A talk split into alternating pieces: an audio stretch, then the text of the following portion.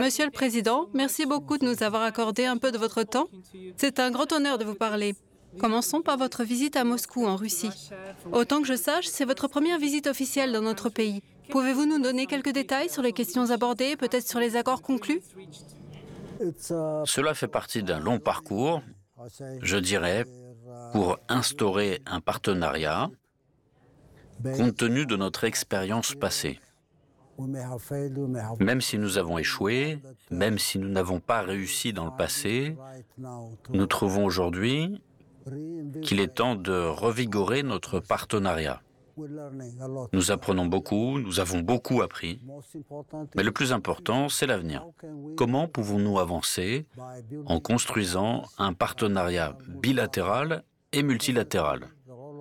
Le rôle de la Fédération de Russie sera certainement très important dans les années à venir. Et à cet égard, nous constatons que les discussions en cours, les réunions, les échanges de vues, les recherches que nous menons ensemble seront très importants cette fois-ci. Comment évaluez-vous les relations bilatérales entre nos deux pays? Quels sont les domaines où elles se développent le plus rapidement? Il s'agit d'une approche intégrée. En principe, elle ne concerne pas un secteur ou une industrie en particulier. Nous commençons par les infrastructures, par exemple les routes, les chemins de fer, les autoroutes, les ports, les aéroports. Tout cela est essentiel et aura certainement un impact sur d'autres programmes sectoriels. Il y a les questions liées à l'énergie, à la gestion de l'eau, à l'exploitation minière, à l'industrie de la pêche, à l'agriculture, au transport et aux communications, ainsi qu'aux services sociaux, à la santé et à l'enseignement. Il s'agit d'une approche intégrée. Nous discutons des détails concernant des programmes spécifiques dans tous les secteurs que j'ai mentionnés, puis nous les regroupons en un seul programme exhaustif d'une manière intégrée. Nous définissons les domaines prioritaires et nous établissons une hiérarchie des priorités pour tous ces secteurs et toutes ces industries, ainsi qu'un calendrier des délais, ce qui nécessite une sorte de mobilisation des ressources. C'est un autre point important. Nous devons ensemble mobiliser des ressources, des équipements et des machines. Cependant, avant tout, les ressources humaines sont d'une importance capitale. Nous sommes donc en train de mettre en place un système global et inclusif. Le fait que nous ayons déjà eu trois rencontres consultatives, dont la dernière avec le président Poutine a été l'une des plus fructueuses, montre qu'il ne s'agit pas d'une opération de communication. Nous discutons sérieusement de ces projets et nous les considérons dans le contexte actuel. Quel est le contexte global? Où en sommes-nous aujourd'hui? Quels sont les défis auxquels nous sommes confrontés au niveau mondial? Quels sont les enjeux au niveau de la région et du continent? Comment pouvons-nous rattacher nos programmes bilatéraux et les intégrer dans ce contexte mondial et régional? Tout cela est très intéressant et je pense qu'il nous faudra du temps pour expliquer ce qui se passe exactement. Mais j'espère que les prochaines discussions et réunions nous permettront de détailler les projets qui sont proposés. Votre pays, l'Érythrée, a été l'un de ceux qui n'ont pas soutenu la décision de l'ONU de condamner la Russie pour sa position à l'égard de l'Ukraine. Comment expliquez-vous votre position, la position de votre pays? Je dis que c'est le problème de la Russie. La Russie aurait dû disparaître il y a longtemps parce que la guerre lui a été déclarée à la fin de la guerre froide. Cette guerre contre la Russie a été déclarée à la fin de la guerre froide. Pourquoi? C'est une question d'hégémonie de la part de l'OTAN. Dirigée par Washington, ils ont eu l'idée d'endiguer la Russie. Endiguer la Russie, c'est l'empêcher d'avancer dans les domaines de la technologie, de l'agriculture, de l'industrie, dans de nombreux domaines. La stratégie d'endiguement élaborée il y a une trentaine d'années s'est révélée désastreuse. C'était une déclaration de guerre contre la Russie. Aujourd'hui, on parle de l'Ukraine. De la Russie. Ce n'est pas du tout Ukraine-Russie. C'est l'OTAN, dirigée par Washington, qui a déclaré la guerre à la Russie il y a 30 ans parce qu'on considérait la Russie comme un concurrent. La Russie était leur défi. Il fallait donc endiguer la Russie, la contenir, l'affaiblir, entraver son développement dans tous les domaines importants. Nous disons donc maintenant que nous ne tolérerons aucune raison, aucune nouvelle déclaration de guerre, ni même la condamnation des actions russes ici et là. La Russie a le droit de se défendre. La Russie ne se défend pas du tout pour son propre bien. La Russie se défend contre une stratégie ou une idéologie hégémonique. Cette idéologie hégémonique ne se limite pas à la Russie. La même stratégie et la même politique d'endiguement sont appliquées à la Chine, pour ce qui est de Taïwan, du détroit de Taïwan, de Hong Kong et d'un certain nombre d'autres régions. Même des pays plus petits comme l'Érythrée sont sanctionnés parce qu'ils ne se soumettent pas à cette idéologie hégémonique. Où en sommes-nous aujourd'hui? Nous nous trouvons dans une situation où un groupe de forces hégémoniques, à savoir l'OTAN, dirigé par Washington, a déclaré la guerre à l'humanité et où l'humanité a le droit de se défendre. Avant tout, la Russie a le droit de se défendre. Quand on propose une autre solution, nous ne sommes pas du tout d'accord avec cette idée. Nous ne soutenons pas l'hégémonie, nous ne soutenons pas l'endiguement. Nous ne sommes pas avec ceux qui essaient de créer un monde unipolaire. Nous ne sommes pas avec eux depuis 30 ans. Alors que se passe-t-il maintenant? Ce qui est nouveau pour nous maintenant, c'est que nous n'acceptons aucune stratégie ou déclaration hégémonique qui condamne la Russie ou toute autre partie qui ne partage pas leurs aspirations. C'est donc très clair maintenant. Et nous affirmons que la Russie aurait dû prendre des mesures appropriées dès le début. La Russie aurait pu sensibiliser le monde et mobiliser des soutiens pour améliorer les relations entre les pays, les peuples faire respecter l'état de droit, cesser les ingérences, la diabolisation, le sabotage et l'endiguement. C'est très simple. Et nous déclarons que nous ne soutenons pas les Occidentaux. Il ne s'agit pas en effet de ne pas soutenir une décision, ni même de s'abstenir ou de ne pas s'abstenir. Il s'agit d'un combat. Il s'agit d'un défi mondial. Et tout le monde, tous les pays, toutes les nations, tous les peuples doivent être solidaires pour lutter contre cette idéologie de domination et aller de l'avant vers un nouvel ordre mondial. Le nouvel ordre mondial ne peut apparaître qu'à la suite d'une solidarité mondiale. Tout est très simple. Pour nous, c'est une question de solidarité à une idée, à une cause que chacun doit soutenir. Vous avez beaucoup parlé de ce nouvel ordre mondial émergent lors de votre visite à Moscou. Il est évident que l'Occident, c'est la lutte de l'Occident contre ce nouvel ordre mondial émergent. Pour vous, quel est ce nouvel ordre mondial émergent?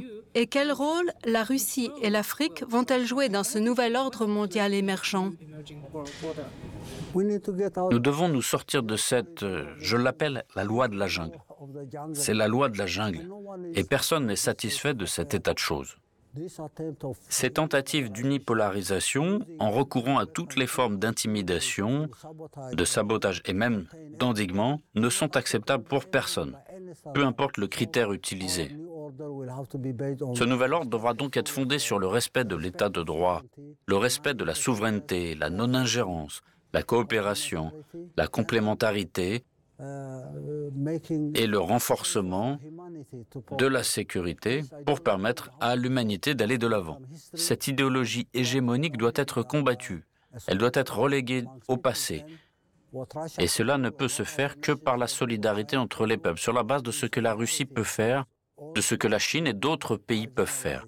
Tous ceux qui ont été marginalisés, l'Afrique, l'Asie, l'Amérique latine, l'Europe, devront s'unir non seulement pour faire face à ce défi, mais aussi pour travailler ensemble à la création d'un nouvel environnement qui soit différent de celui que nous connaissons aujourd'hui.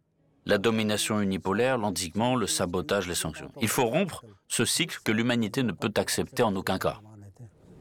À présent, de nombreux experts des milieux d'affaires discutent également de ce qu'on appelle la dédollarisation, la suppression du dollar dans le commerce bilatéral. Alors tout d'abord, pour vous, Quelle est la raison de ce processus?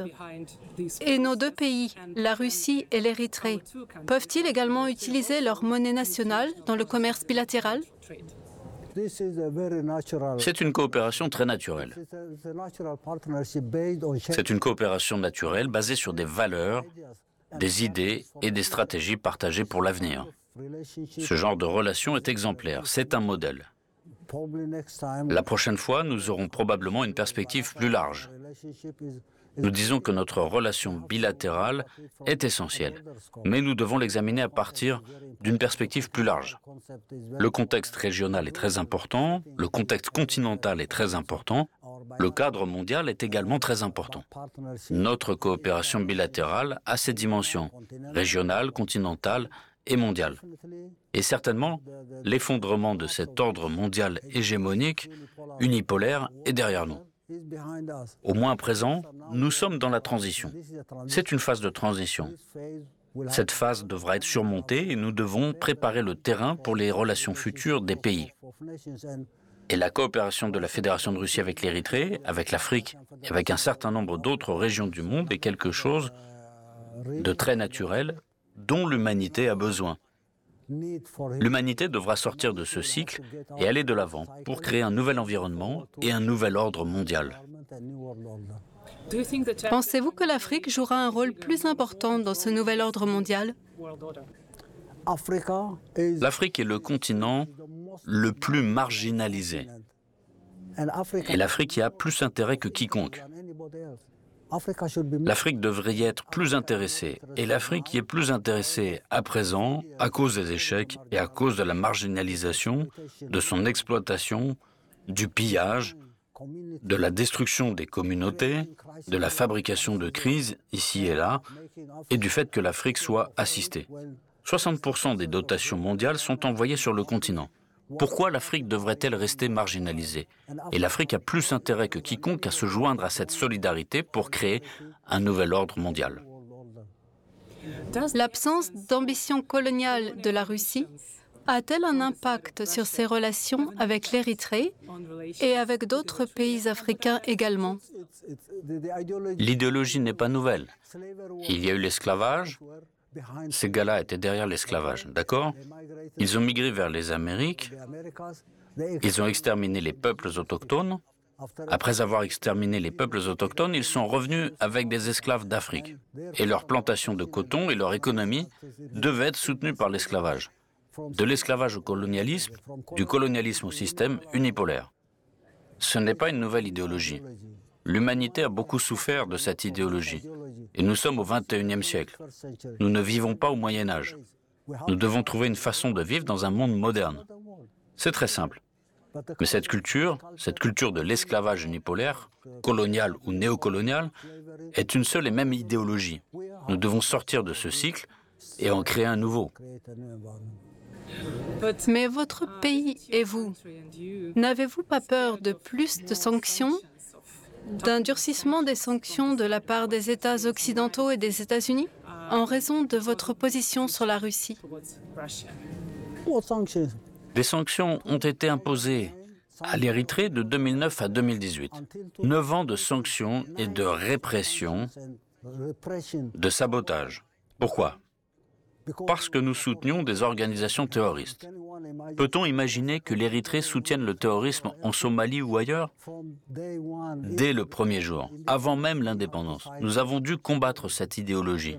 Nous ne sommes pas impliqués, mais il est certain que Washington était là pour fabriquer des mensonges et ensuite imposer des sanctions à l'Érythrée. À présent, c'est devenu phénoménal. Nous avons pu apprendre beaucoup de choses. Nous avons été éduqués par ces sanctions unilatérales illégales. Neuf ans de sanctions, des dommages à l'économie, à nos infrastructures, à notre environnement. Nous avons été capables de supporter cela. Et malgré les dégâts causés, nous avons pu apprendre notre leçon. Et maintenant, nous sommes plus enthousiastes à l'idée de nous joindre à de nouvelles personnes dans le monde pour pouvoir nous débarrasser de ces sanctions et de ce cycle de sanctions. En Érythrée, nous avons appris à nos dépens parce que des sanctions unilatérales illégales nous ont été imposées. Ce n'est pas facile. L'Érythrée est une très petite nation. L'Érythrée n'est pas en position de pouvoir défier cette grande puissance. Pourquoi doit-on s'incliner? Si on ne s'incline pas, on est écrasé. Voilà la logique. La même logique et la même idéologie. En fait, je voulais aussi vous poser des questions sur le conflit en Éthiopie qui a été presque ignoré par l'Occident. Mais d'un autre côté, on vous a accusé de violation des droits de l'homme. Comment expliqueriez-vous une telle position?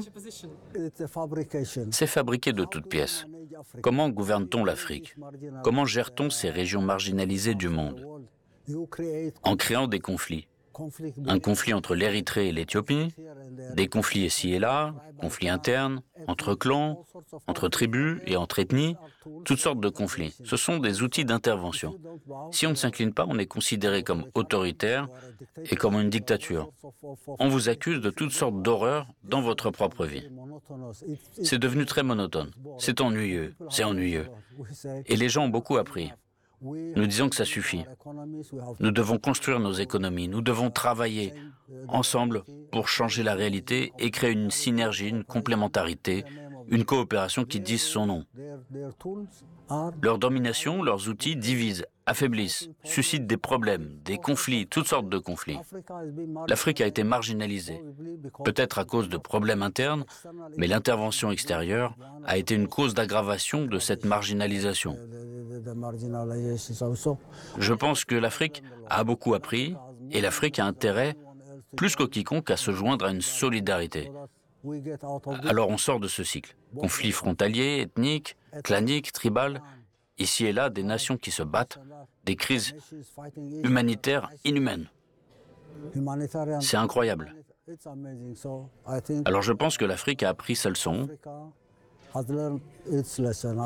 L'Afrique a vécu une expérience et plus que tout autre continent, L'Afrique a intérêt à sortir de ce cycle. Nous avons appris notre leçon. Toutes sortes de sanctions, toutes sortes d'interférences ont créé cette réalité. Malgré les dégâts, nous disons que cela a été une expérience d'apprentissage pour nous, de savoir exactement d'où vient notre défi et comment nous pouvons y faire face. De l'autre côté, nous constatons que beaucoup de politiciens américains se rendent en visite dans des pays africains. Quel est leur objectif Que cherchent-ils à obtenir? Et quelle est la raison de cet intérêt accru des États-Unis pour l'Afrique aujourd'hui? C'est tout simple, ils ont échoué. Leurs tactiques, leurs machinations ont échoué. Aujourd'hui, ils prétendent que la Chine vient envahir le continent ou que la Russie vient propager son influence. Ces gars-là viennent ici et là. Il s'agit donc d'un jeu de dernière minute parce que les peuples du continent les rejettent. Là, ils voient que les temps changent, que tout le monde se sauve. Ils se hâtent donc d'aller ici et là en essayant d'induire les gens en erreur. Mais trop, c'est trop. Je ne pense pas qu'ils aient la moindre raison de le faire. Personne ne croit que la Chine arrive, qu'elle envahit, ou que la Chine contrôle ou qu'elle s'étend. La Chine fait ça, la Russie arrive, toutes sortes de choses, des histoires montées de toutes pièces, des mensonges. Et j'estime qu'il est grand temps maintenant que cette idée d'hégémonisation, d'unipolarisation s'effondre. Ils paniquent, ils sont désespérés, Rien de nouveau dans leur comportement. Ce que nous devons faire, c'est nous concentrer sur la direction que nous suivons et faire notre travail sans prêter attention aux obstacles qu'ils posent et à leur sabotage. En même temps, nous assistons à un nouveau processus d'intégration, comme les BRICS par exemple. De nombreux pays veulent rejoindre cette organisation. Vous avez également des associations panafricaines comme la zone de libre-échange continentale africaine. Tout est sur la table. La seule chose que tout le monde souhaite, c'est un nouvel ordre mondial. Un nouvel ordre mondial fondé sur des piliers. Les piliers sont là, mais comment structurer les mécanismes? Mondiaux, régionaux, continentaux, cela peut varier, mais c'est néanmoins un processus tout à fait dynamique, que ce soit les BRICS ou d'autres plateformes. C'est très dynamique. L'objectif ultime est de parvenir à un nouvel ordre mondial et d'avoir un mécanisme pour cela. Le mécanisme peut prendre différentes formes, c'est un mécanisme dynamique, on peut lui donner différents noms, mais au final, l'objectif est le même. Revenons à notre sujet, puisque nous avons encore un peu de temps, pour aborder les relations bilatérales entre la Russie et l'Érythrée. Vous avez déjà évoqué des domaines de coopération. D'après ce que je sais, votre pays s'intéresse aussi aux camions russes. Pourquoi les camions russes sont-ils si populaires en Érythrée? Pas seulement aux camions russes. La base technologique, la base industrielle, là où la Russie est un pays avancé.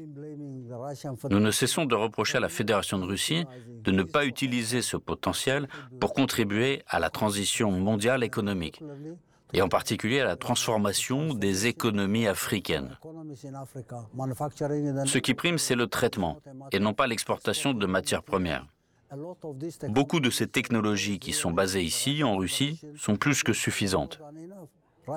La Russie aurait pu être un concurrent dans tant de domaines, et pas seulement en matière de machinerie, d'équipement ou de transfert de technologie. Aujourd'hui, on est conscient qu'il ne s'agit pas d'acheter des camions ou de l'équipement à la Russie. La Russie a beaucoup à faire dans le cadre de ce cheminement vers un nouvel ordre mondial. Les programmes relatifs à l'infrastructure, à l'exploitation minière, à l'eau, à la production d'énergie profiteront des progrès technologiques réalisés en Russie. Ce n'est donc pas une question de camions. C'est très simple.